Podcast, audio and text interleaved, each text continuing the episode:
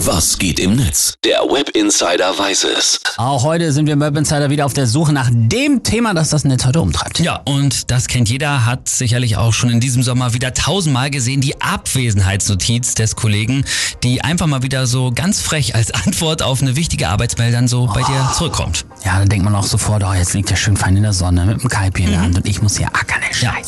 Und äh, Abwesenheitsnotizen, die trennen auch gerade im Netz. Gibt nämlich wirklich ein paar witzige und die schauen wir uns jetzt mal genauer an.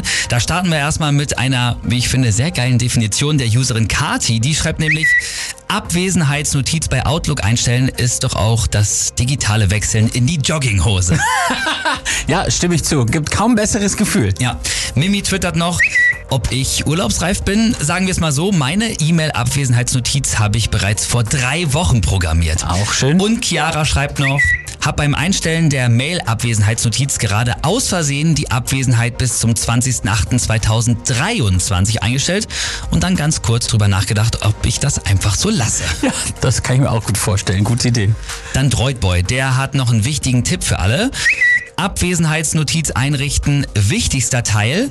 Ich lese zwar meine Mails, allerdings antworte ich nur auf ultra wichtige Dringlichkeitsmails mit der Alarmstufe Doppelrot. ja. Und Roter Panda, der hat sogar ein Foto gemacht mit einer, wie er findet, einer der ehrlichsten Abwesenheitsnotizen, die es gibt. Und da steht nämlich einfach, ich schwöre, ich habe keine Lust mehr ab dem 22. bis zum 29. Hau ab.